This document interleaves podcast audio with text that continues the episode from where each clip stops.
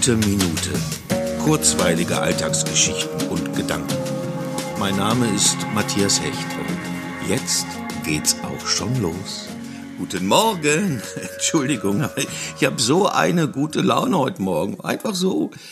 Ich habe weder was Besonderes geträumt, noch steht für den heutigen Tag irgendwas Besonderes an. Es ist nichts geplant. Dieser Tag wird wahrscheinlich genauso werden, wie die letzten 14 Tage bei mir waren. Aber irgendwas ist anders heute Morgen.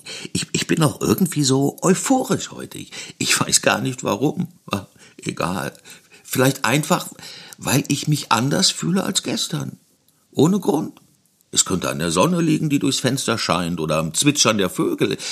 Es riecht irgendwie so nach Aufbruch.